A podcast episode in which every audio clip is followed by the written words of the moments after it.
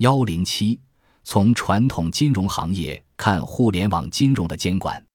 一、传统金融的监管目标是保证稳定、效率和公平的实现金融监管目标，是实现金融有效监管的前提和监管当局采取监管行动的依据。传统金融监管的根本目标确立为稳定、效率和公平的实现。为了实现这些目标，监管机构采取不同的手段，以完成对金融市场的管控和干预。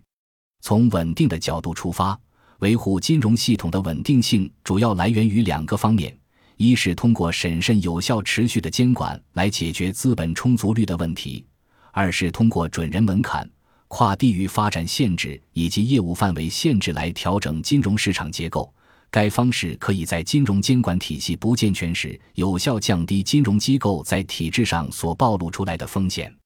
从公平的角度出发，由于金融活动中的信息不对称问题，信息弱势方会遭受损失。因此，金融监管的目标就是要消除市场参与者在金融信息的收集和处理能力上的不对称性。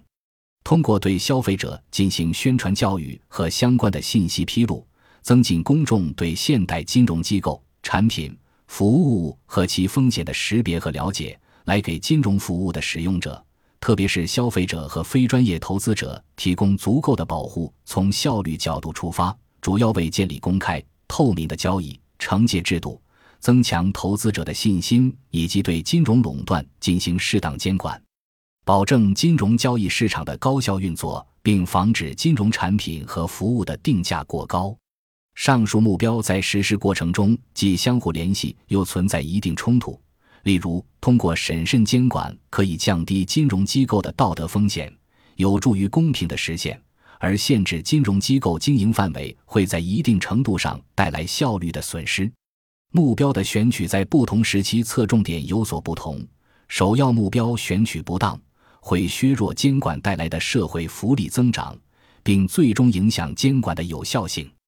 由此看来，互联网金融兴起带来监管环境的变化，势必引起我们对于监管目标的重新评估。二、互联网金融的新兴模式发展对传统金融监管提出新挑战。第一，传统的金融业多以大型企业和高净值客户为服务对象。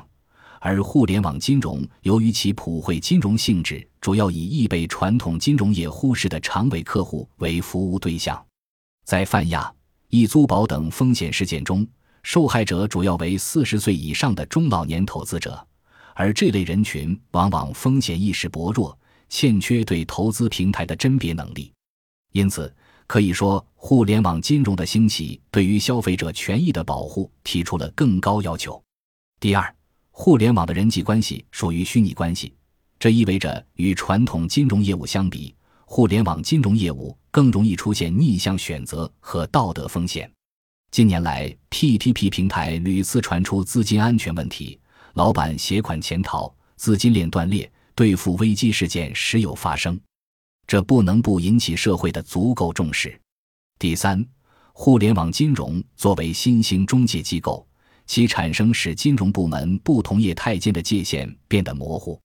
跨行业、跨地域、跨部门的金融产品之间相互融合和连结，显著增加了金融体系的不稳定性。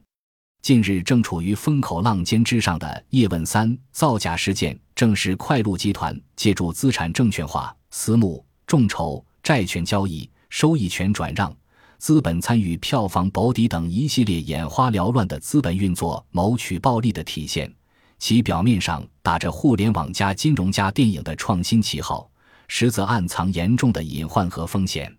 第四，现有监管体制下，各地金融机构的跨区域发展受到严格的管制，而互联网金融业务的开展较易突破空间的限制。任何金融产品上线都将无差别地服务于整个市场的所有参与者，这种特性使得其风险带来的危害性远远大于传统金融业。据统计，泛亚事件波及四个直辖市、二十七个省和自治区的二十多万名投资者，涉案金额达四百三十亿元；易租宝更是涉及全国三十一个省的九十多万名投资者，金额超过七百亿元。总的来讲，相较于传统金融行业，互联网金融业务更多元，影响范围更广泛，风险更突出。这种新兴事物的出现及其带来的风险，使得我们必须重新审视专门针对互联网金融的监管目标。